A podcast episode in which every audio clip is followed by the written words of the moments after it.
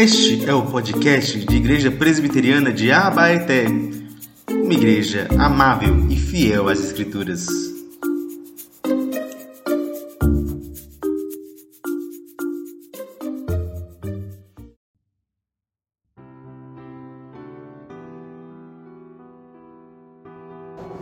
E assim diz a palavra do Senhor para nós nessa noite. Bendito seja o Deus e Pai de nosso Senhor Jesus Cristo, Pai de misericórdia e Deus de toda consolação. Ele que nos consola em toda tribulação, para que, pela consolação de nós mesmos, recebemos de Deus, possamos consolar os que estiverem em qualquer espécie de tribulação. Porque assim como transbordam sobre nós os sofrimentos de Cristo, assim também por meio de Cristo transborda o nosso consolo. Se somos atribulados, é para o consolo e salvação de vocês. Se somos consolados, é também para o consolo de vocês. Esse consolo se torna eficaz na medida em que vocês suportam com paciência os mesmos sofrimentos de Cristo. Nós que nós também suportamos. A nossa esperança em relação a vocês é sólida, sabendo que assim como vocês são participantes do sofrimento, assim também serão participantes da consolação. Porque não queremos, irmãos, que vocês fiquem sem saber que tipo de tribulação sobreveio na província da Ásia. Foi algo acima das nossas forças, a ponto de perdermos a esperança até da própria vida. Se de fato tivermos em nós mesmos a sentença de morte para que não confiássemos em nós mesmos, e sim no, que, no Deus que ressuscita mortos, o qual nos livrou e ainda livrará de tão grande morte. Nele temos esperança, que ainda continuará a nos livrar. Enquanto vocês nos ajudam com orações a nosso favor, para que, por muito, seja dado graças a Deus a nosso respeito, pelo benefício que nos foi concedido por meio da súplica de muitos. Amém? Deixa eu trocar o microfone, porque esse aqui está dando um, um eco chato. Oi? Melhorou, né? Vamos orar, meus irmãos, mais uma vez. Senhor, muito obrigado, Senhor, porque o Senhor é bom. Muito obrigado porque na tua bondade, Senhor, nos trouxe até aqui para ouvir a tua palavra, Pai. Que o teu Santo Espírito, Senhor e doador da vida, esteja recaindo sobre nós e dando vida aos nossos corações quebrados. Seja nos consolando, esteja nos fazendo mais próximos de Jesus. Ó Deus, que essa graça do Senhor possa realmente se manifestar em nossas vidas essa noite por meio da tua palavra. Amém. Meus irmãos, o que implica seguir Jesus? Qual é a implicação mais clara de que nós somos seguidores de Jesus? Essa é uma pergunta essencial. Essencial para nós, essencial para esse tempo que a gente vive. Um tempo onde muitas ideias, muitas tentativas, muitas vertentes aí sobre o que é seguir Jesus aparecem para nós. Nós temos várias respostas. Por exemplo, tem gente que acha que seguir Jesus é ter uma vida de prosperidade. Tem gente que acha que seguir Jesus é você viver uma vida aí próspero, que quando você conhece Jesus, você começa a seguir Jesus, então você ganha um carrão do ano, você ganha dinheiro, você começa a trabalhar e você começa aí a ficar rico. E daí se constrói impérios religiosos baseados na busca de bens e poder. Tem gente que trata seguir Jesus como se fosse um complemento. Gente que trata seguir Jesus como se fosse algo que eu posso fazer quando eu não estou ocupado com a minha vida. Gente que trata o cristianismo como se fosse assim: ah, eu vou seguir Jesus, vou seguir Jesus enquanto eu vou viver na minha vida. Melhorou? Está regulando aí, né? É, vou seguindo Jesus enquanto vou vivendo a minha vida. Vou trabalhar, vou fazer os meus afazeres, e aí, quando tem um tempinho, eu venho na igreja, eu vou na célula quando tem tempo, e aí eu vou participando de alguma coisa, isso é seguir Jesus. Algo que eu faço no meu tempo extra. Obviamente, depois de fazer tudo aquilo que importa primeiro. Tem gente que acha que Jesus é isso, que seguir Jesus é um complemento para a vida, como se o discipulado de Jesus fosse simplesmente participar de alguma programação, participar do culto e pronto. Tem gente que acha que seguir Jesus é uma tradição. Tem gente que acha que seguir Jesus é o seguinte: ah, meus pais vêm na igreja desde sempre, meus tataravós eram presbiterianos, e assim então também tenho que ser presbiteriano, também tenho que seguir Jesus, também tenho que participar disso aí, porque é a tradição da minha família. A tradição da minha família é a tradição de vir na igreja todo domingo e, e tudo mais. Mas será que essas respostas são certas? Será que cristianismo e seguir Jesus é isso? Será que esse é o nível de compromisso que Deus quer de nós? Perceba que a segunda carta de Paulo aos Coríntios é justamente uma carta que vai destruir todas essas ideias erradas sobre seguir Jesus. Se eu pudesse dizer qual é o tema dessa carta, eu diria: o tema dessa carta é como é seguir Jesus.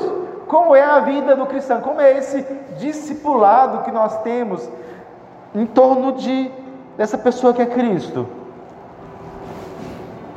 Essa talvez, meus irmãos, a carta mais bela do apóstolo Paulo. A gente sempre foca em Romanos, né?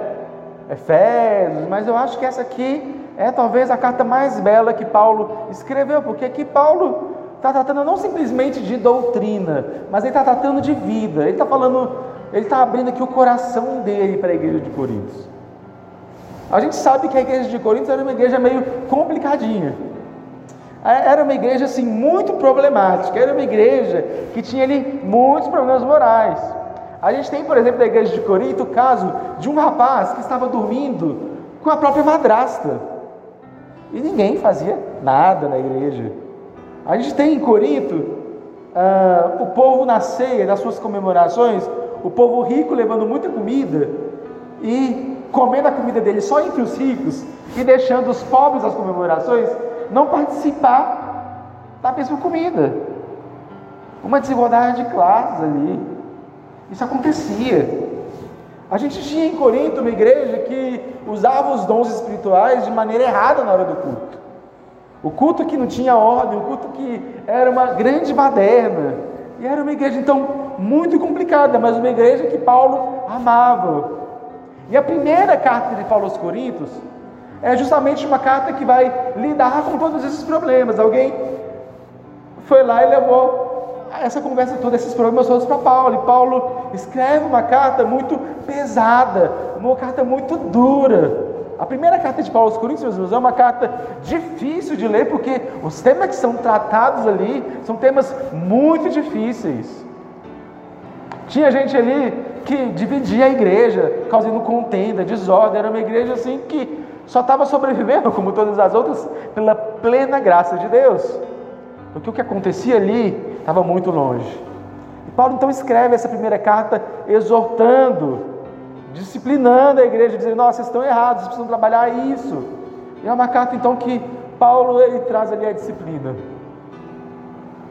É bem provável então que depois dessa primeira carta, os coríntios tenham se arrependido e tenham enviado uma outra carta para Paulo. E Paulo tem enviado uma terceira carta. Vou explicar, essa aqui é a segunda carta. Mas Há estudiosos, e a gente pode entender pelo contexto aqui, que existe uma carta entre a primeira e essa. Uma carta que se perdeu por aí.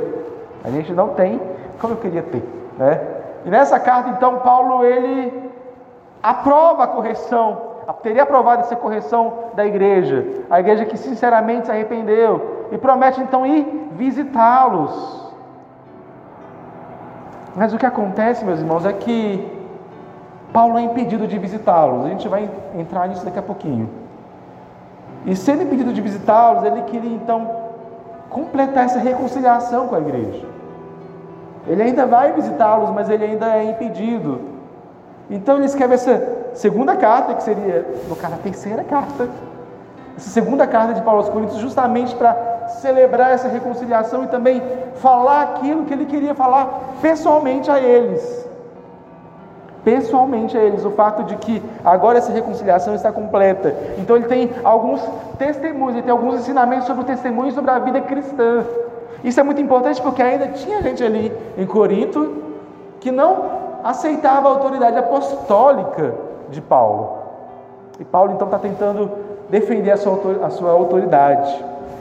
E aqui então, Paulo está escrevendo e ensinando sobre o que significa seguir Jesus, sobre o que significa esse chamamento que nós temos de de fato ter compromisso com Jesus. Ele faz isso contando a sua própria experiência de apóstolo, contando sobre o seu próprio sofrimento, sobre a sua própria vida. Ele abre o coração dele. E à medida que ele abre o coração dele, ele também espera que a igreja receba esse ensino dele e que também o imite nesse ensino. É como se ele estivesse dizendo: Olha, eu vou dar a partir da minha própria vida o que significa ser cristão de fato, o que significa seguir Jesus. E à medida em que eu conto sobre isso, eu espero que vocês também sigam Jesus. E aí ele vai usar várias metáforas que a gente vai trabalhar nos próximos domingos. Que, ele é o bom, que nós somos o bom perfume de Cristo, que nós somos o, as cartas vivas, que é o nome que eu decidi dar a essa série. Nós somos as cartas vivas de Deus. Ele vai falar sobre nós somos os mensageiros da reconciliação, embaixadores da reconciliação do Senhor. Nós somos chamados como ministros dessa reconciliação. É isso que Paulo está querendo ensinar. Está querendo ensinar para a gente sobre o fato de que a vida cristã é uma vida de testemunho. E essa vida de testemunho começa aqui, ele vai abordar logo no início o tema do sofrimento dessa vida. É como se ele estivesse querendo introduzir a carta dizendo: Olha, deixa eu já colocar para vocês que esse negócio de testemunho não é fácil. Esse negócio de testemunho vai ter tribulação, vai ter cansaço. E é isso que nós queremos aprender nessa, nessa noite. O fato de que ser testemunha de Cristo é algo que envolve duas coisas: tribulação e consolo. Tribulação e consolo. Paulo ele começa essa carta justamente falando sobre o que o impediu de ir a Corinto, de ir para aquela cidade. O que, que o impediu de estar ali com os irmãos? Ah, no versículo 8, a gente vê que ele é impedido por uma tribulação. E aqui a gente fica muito curioso, porque ele não deixa muito bem explícito que tipo de tribulação é essa. Ele não explica muito bem que tribulação que é essa, mas ele deixa explícito aqui que é uma experiência de quase morte, que ele quase morreu, e que porque ele quase morreu, ele não conseguiu estar ali. Essa é a ideia que está ali. A gente pode ter algumas aproximações que a gente pode fazer. A gente sabe que ao escrever essa carta, Paulo estava ali em Éfeso, porque eu não vou explicar tudo aqui agora, mas se você for fazer umas cartas de Paulo e, e, e com a história de Atos, você tem ali onde ele escreveu as cartas, certo? E a gente sabe que a, as duas cartas de Corinto são escritas no tempo que ele está em Éfeso. Nunca se registra isso.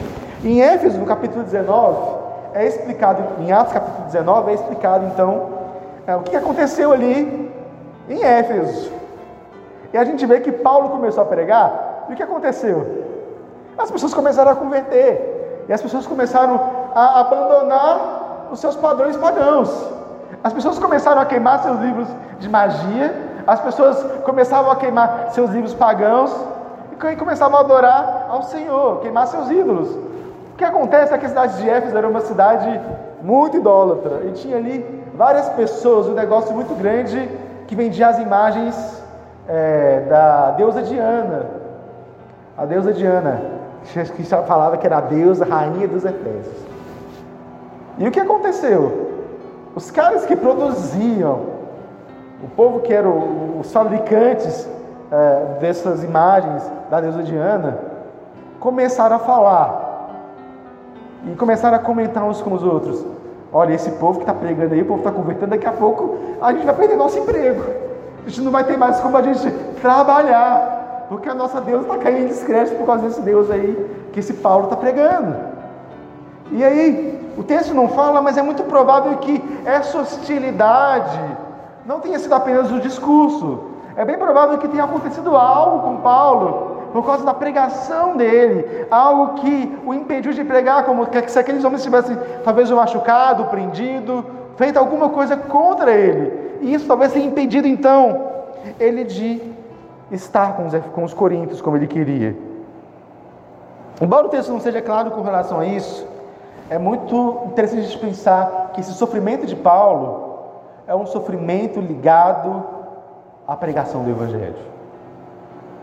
O que é isso que ele quer dizer então quando ele fala de tribulação? Porque ele está falando aqui sobre uma certa identificação, um, so, um certo sofrimento, que é uma identificação com aquilo que o próprio Cristo sofreu. Aquilo que o próprio Cristo foi. No versículo 5 ele diz: Porque assim como transbordam sobre nós os sofrimentos de Cristo. Que transborda sobre nós é o que? O sofrimento de Cristo. Ele está falando aqui da importância do sofrimento, e esse sofrimento vem de onde? de seguir a Cristo. O que Paulo está ensinando aqui é que seguir a Cristo e que viver uma vida cristã, viver uma vida de testemunho, envolve um certo tipo de sofrimento, envolve uma certa identificação com o próprio Cristo. Nós somos salvos por Cristo e por isso nós nos identificamos com a vida dele. Nós somos agora enxertados na vida dele. Ele fala isso na qualidade de alguém que é chamado a testemunhar. Sabe, irmãos, tem uma, uma dessas falsas igrejas por aí, que tem em sua placa, sempre tem todas as suas placas, o seguinte chamado: pare de sofrer. Pare de sofrer. Que é uma visão muito errada do cristianismo, muito errada do que aquilo que a Bíblia diz, daquilo que nós somos chamados a ser e a fazer. Paulo vai trabalhar aqui testemunho e sofrimento. O sofrimento de seguir a Cristo, seguir a Cristo, não pode ser pare de sofrer. É sofra pelo motivo certo, sofra pelo motivo justo, sofra pelas razões certas. Obviamente, eu não estou dizendo que o cristianismo é uma religião que a gente fica infeliz o tempo todo, falando, ah, céus, ah, vida. Não é isso que eu quero ensinar. O cristianismo é uma religião que fala muito sobre felicidade. A gente, ontem na sala do jovem, discutimos muito sobre isso né, sobre a felicidade, sobre a alegria. Mas é uma felicidade real e concreta que toma a gente agora, mas que nos aponta para uma vida futura. Uma, uma felicidade que não tem a ver com a ausência de sofrimento, mas uma felicidade apesar do sofrimento. E a gente vai chegar lá. Mas nós, como somos chamados a seguir a Cristo, somos chamados a viver uma vida de sofrimento por Ele, de entrega real e sincera a Cristo. E essa entrega a Cristo envolve um certo custo, envolve um certo custo de sofrimento. Jesus nunca nos enganou com relação a isso. Jesus, ele dizia: venha, pegue a sua cruz e siga-me. Venha, pegue o seu sofrimento e siga-me. Porque o discipulado com Jesus é uma forma de seguir Jesus tão profundamente que você passa a imitá-lo. Você passa a querer viver o modo de vida que ele viveu, que sofre, que anseia, que tem dor, que carrega a sua própria cruz. E nós somos chamados a viver desse, desse jeito. Tem uma canção muito bonita do projeto Logos, não sei quem conhece. O pessoal que é mais antigo aí deve conhecer, Dona Neuza deve conhecer o Projeto Logos. É, e tinha uma canção muito bonita que falava: Quando o Senhor Jesus chamou o meu coração, Ele não fez promessas humanamente convincentes, nada que me enchesse os olhos, mas deixou claro que havia um trabalho a ser feito. É uma música muito bonita, amanhã eu mando para vocês.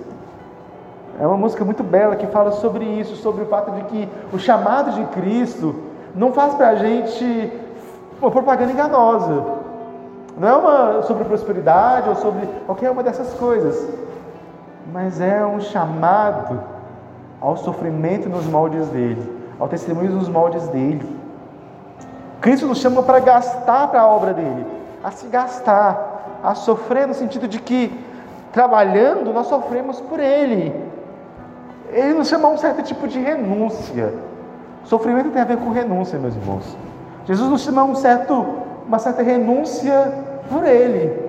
Nos chama uma, certa renúncia do nosso, dos nossos prazeres, daquilo que muitas vezes é lícito, das nossas vontades, e a gente abre mão dessas coisas para estar diante dele. Meus irmãos, renúncia é a palavra-chave autossacrifício, um sofrimento que vale a pena. Esse sofrimento da cruz é um sofrimento que está se identificando com o próprio Cristo, de pregar o Evangelho e de dizer: Olha, hoje eu estou cansado, mas eu vou ali testemunhar Cristo. Eu vou ali testemunhar Cristo. Olha, eu não estou com tanto dinheiro sobrando assim não. Mas se uma pessoa passando necessidade, eu vou ali pregar o evangelho para ela, eu vou comprar uma coisa, vou comprar um, uma feira e vou dar para aquela pessoa. É, é, o testemunho de se abrir, é o sofrimento que está envolvido, da gente ser crente de fato e da gente simplesmente expressar com a nossa vida, com o nosso coração, algo. Abrir mão de coisas, abrir mão de tempo, abrir mão daquilo que muitas vezes para a gente é confortável, para seguir Jesus. E Paulo está falando aqui, gente, não de uma maneira teórica, ele está falando de um próprio sofrimento. Ele está falando aqui de ele quase morrer. Ele está falando aqui dele ser perseguido. E ele não está falando de uma perspectiva de teoria, tipo, ah, a religião, cristianismo é uma religião do sofrimento, vamos meditar aqui sobre isso. Não, Paulo está falando aqui de uma maneira visceral, ele quase morreu. Ele estava entre a beira da vida e a morte. Ele está dizendo isso para eles: olha, eu estava aqui à beira da vida e da morte, mas não confiei em mim mesmo. É isso que Paulo está dizendo. Paulo está falando do sofrimento dele, de alguém que se colocou para viajar pelo mundo e dizer: eu vou abrir mão de tudo aquilo que eu sou, eu vou abrir mão de tudo aquilo que eu tenho, eu vou abrir mão de todas as minhas posses, eu vou abrir mão de toda a minha identidade como um homem judeu e vou seguir pelo mundo pregando esse evangelho, porque Cristo me salvou. E porque Ele me salvou, eu vou, vale a pena fazer tudo isso. E eu vou pregar o Evangelho, eu vou ficar à mercê da perseguição dos homens. Eu vou ficar à mercê do tempo, da madrugada, dos naufrágios, dos açoites. Porque esse é o testemunho de Paulo. Quando a gente lê o livro de Atos, quando a gente lê suas cartas, a gente vê um homem que está morrendo, um homem que está morrendo e que está pregando para homens como que estão morrendo o homem que está sofrendo, o homem que está gemendo, passando por lutas, por dores, por sofrimentos mais profundos, mas ainda assim tem a sua alegria em Cristo, porque ele sabe que isso vale a pena.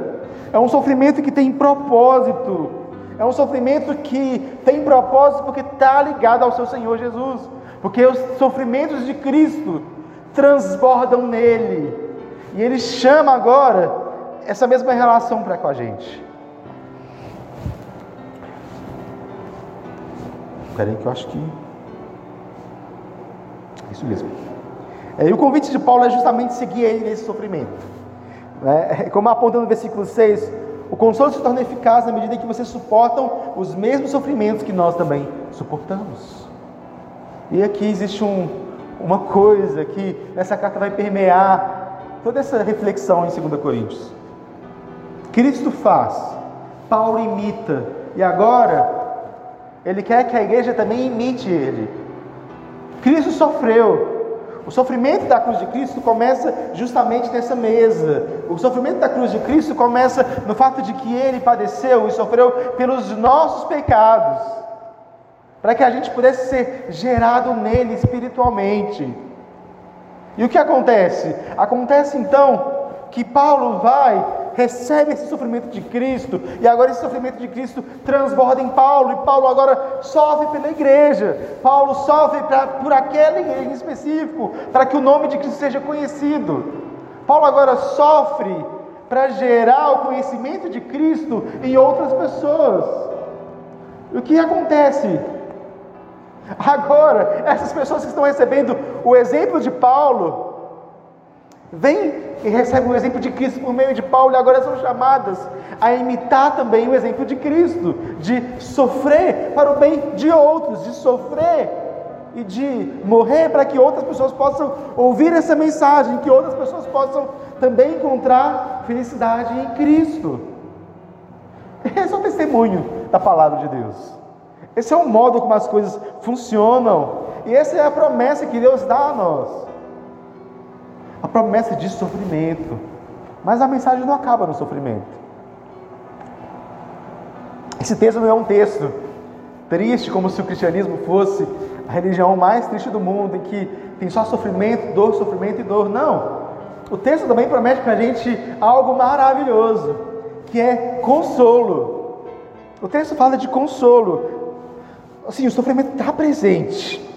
Faz parte daquilo que nós somos chamados a fazer como discípulos de Cristo, mas também faz parte do consolo, é a promessa que está aqui para nós. No versículo 3, o texto começa dizendo que Deus é o Pai das misericórdias e Deus de toda consolação. Ele é o Pai das misericórdias. É um Deus que nos ama e que dá e prova a sua misericórdia para nós diariamente. É o coração, é o Deus que tem um coração manso e humilde de Jesus, de acolhimento, que chamam: Venham a mim, todos vocês que estão cansados e sobrecarregados, e eu vos darei alívio. Essa é a mensagem da cruz. Essa é a mensagem de quem Deus é. O coração de Deus é esse. Mas Ele é também o Deus de toda consolação. E essa palavra consolo vai se permear também em toda essa carta. O que é consolo? O que Paulo quer dizer com essa palavra consolo? A palavra original tem vários sentidos. Entre eles a ideia de conforto, de encorajamento, de exortação. O que essa palavra quer dizer é o seguinte: é a ideia de que alguém te chama para se aproximar. Quando eu consolo alguém, o que eu estou chamando a pessoa a fazer? Vem chegar perto de mim. Deixa eu te consolar.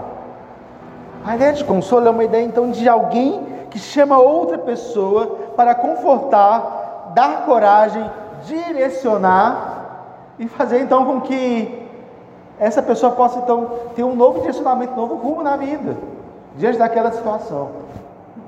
Isso quer dizer que o mesmo Deus que nos chama a sofrer, é o Deus que nos chama também a ser consolado por Sua presença. Que nos chama a estar mais perto dEle. Que nos chama a ouvir. É o Deus que nos chama a, a, a ter mais dEle e encontrar consolo nele, conforto. Que nos encoraja, que nos direciona e diz: Olha, está difícil, mas vem se aproximar comigo, vem ter descanso em mim. Que eu vou te renovar e vou te encorajar para você continuar essa missão. E esse sofrimento, e essa, e essa, esse consolo, tem ligação, assim como o sofrimento tem ligação com Cristo, o consolo também tem ligação com Cristo. O versículo 5 nos diz: assim também por meio de Cristo transborda o nosso consolo. Perceba, por meio de Cristo transborda o nosso sofrimento, mas por meio de Cristo também transborda o consolo, porque Cristo é a chave do consolo que nós temos. O que Paulo está nos ensinando aqui, meus irmãos, é algo profundo. Seguir a Cristo é estar unido com Cristo, de tal modo que o sofrimento de Cristo se torna o nosso sofrimento, mas a alegria de Cristo, o consolo de Cristo, é também a nossa alegria e o nosso consolo. Porque Cristo sofreu, e essa mesa aqui é a prova da morte de Cristo, mas é também a prova da sua ressurreição. Cristo não é um Deus que ficou morto, mas ele ressuscitou. E ao ressuscitar, ele ressuscitou para o nosso consolo. Ele ressuscitou para a nossa alegria. Ele ressuscitou para que agora nós não estivéssemos mais escravizados à morte, mas que na sua morte e na sua ressurreição ele nos justificasse e nos trazesse para ele. A ressurreição de Cristo é a prova do seu consolo, do seu amor por nós. É assim que funciona o consolo de Cristo. A gente passa por apuros, a gente passa por problemas, a gente passa por dificuldades, mas a gente pode olhar para Ele e lembrar: Ele ressuscitou. E essa ressurreição dele, esse sopro de vida dele, há de transbordar em nós, porque a gente pode suportar as dores dessa vida nele. A gente é chamado a receber esse consolo de Deus. A gente é chamado a ter essa relação com Deus em que Ele é tão próximo que Ele nos conforta, nos encoraja, nos ama, nos transforma, porque Ele ressuscitou. Na Sua ressurreição, Ele nos dá nova vida. Nova vida. Romanos diz que o Espírito que ressuscitou Jesus dos mortos é o mesmo Espírito que nos dá nova vida hoje. E Paulo deixa isso claro para nós, quando ele termina aqui é, falando sobre de como ele quase morreu, ele diz que ele não confiou em si mesmo. Que ele passou por aquilo não porque ele confiava em si mesmo, mas porque ele confiava no Deus que ressuscita mortos. Ele confiava no Deus que ressuscita mortos. Aqui no versículo 9 ele diz: Eu me confiava no Deus que ressuscita mortos. Porque ressuscitou Jesus dos mortos. E há de nos ressuscitar nos últimos dias. E por causa disso, por causa dessa esperança, ele houve conforto na situação dele. O que é isso, meus irmãos? O conforto é o conforto que nos consola, nos consola na ressurreição, nos consola no fato de que Ele está vivo e não morto. Nos consola no fato de que Ele nos ama, porque Ele não apenas morreu por mim, mas venceu a morte por mim e prometeu todo o sofrimento desse mundo vai acabar. Existe consolo maior do que isso? Existe consolo maior do que essa grande verdade? Sabe, eu estava discutindo com a minha mãe certa vez, né? minha mãe ela é meio mística, né? Alguns já conheceram a figura. A minha mãe é meio mística. E a gente estava tendo uma discussão sobre é, ressurreição versus reencarnação. E eu falei com ela que a gente vive num mundo tão ruim, tão quebrado, que a ideia de que a minha esperança é que eu vou reencarnar de novo para essa droga aqui, vamos dizer. Será que isso é esperança de verdade? Mas a esperança que Deus nos dá é muito maior. Deus está dizendo que Ele vai pegar as melhores coisas deste mundo e vai transformar em um jardim de delícias e que Ele mesmo vai estar presente nesse mundo e que esse corpo caído que é cheio de dor e sofrimento será glorificado e nós em corpo, em carne, em glória estaremos com Ele nessa nova criação e que isso sim é consolo de verdade. Isso sim é graça de verdade. Saber que as coisas desse mundo, o sofrimento desse mundo, hão de cessar e que a revelação de todas as coisas virá. E que a gente pode ter a nossa confiança nisso. E que o nosso Deus, Pai das misericórdias, de toda a consolação, estará conosco ali. Nesse mundo criado e recriado. Esse é o consolo que nós temos. E perceba, meus irmãos, Paulo está dizendo que o nosso sofrimento, o sofrimento dele era para que outras pessoas pudessem também conhecer a Cristo. Certo? Mas o consolo também. Versículo 6, ele diz isso. Cristo sofreu para a salvação e consolo dos coríntios. Porque o sofrimento estava ligado à pregação para eles, mas o consolo deles também foi para o consolo dos coríntios. No sentido de que a gente também é consolado para que o mundo veja esse consolo, para que as pessoas também possam crer, para que as pessoas também possam entender a alegria de Cristo, a alegria de ver Cristo sendo anunciado, de ver Cristo sendo gerado, é também um consolo que nós temos. Sabe, meus irmãos, quando a gente presencia um batismo, é uma alegria imensa. Existe um certo consolo nisso de ver que o nosso sofrimento está sendo recompensado.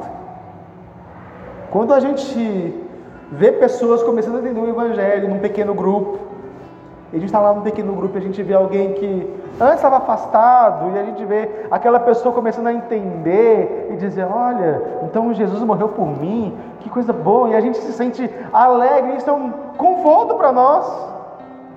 Quando a gente vê pessoas abandonando pecados, quando a gente vê pessoas sendo transformadas, quando a gente vê pessoas sendo mudadas pelo poder do Espírito, a gente vê essa diferença, isso também é para o nosso consolo, é para a nossa alegria. Porque esse é o propósito de Deus. Deus nos consola na mesma medida em que Ele nos faz sofrer. Ele nos consola de maneira maravilhosa. Isso nos faz pensar. O que a gente vai pensar então diante disso tudo? O que a gente vai pensar diante disso tudo? Eu queria fazer então duas aplicações e contar um testemunho para vocês, para a gente finalizar. A primeira delas é uma pergunta: qual é o chamado de Deus que você quer? Será que você está realmente caminhando no caminho de Jesus? No caminho que todas essas coisas são reais, verdadeiras? Por que, que eu faço essa pergunta? Porque a gente pode estar achando que está caminhando no caminho de Jesus, mas na verdade é distante desse caminho. Quando a gente acha que o chamado de Jesus é a prosperidade, é a tradição, é quando dá tempo. Quando a gente não entende o que o chamado de Jesus é um chamado para renúncia, é um chamado para se dar para esse evangelho.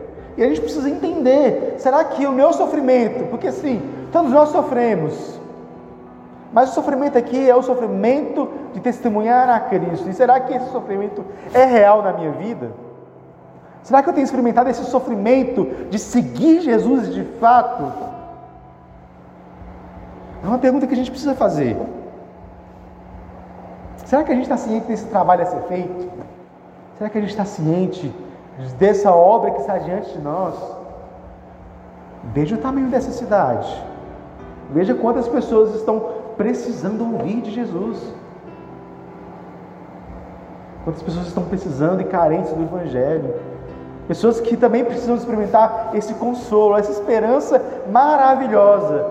Ouvir que Jesus está salvando, que Jesus está as transformando, que Jesus está preparando uma casa para elas e que elas são chamadas a desfrutar da presença graciosa e poderosa de Jesus na vida delas.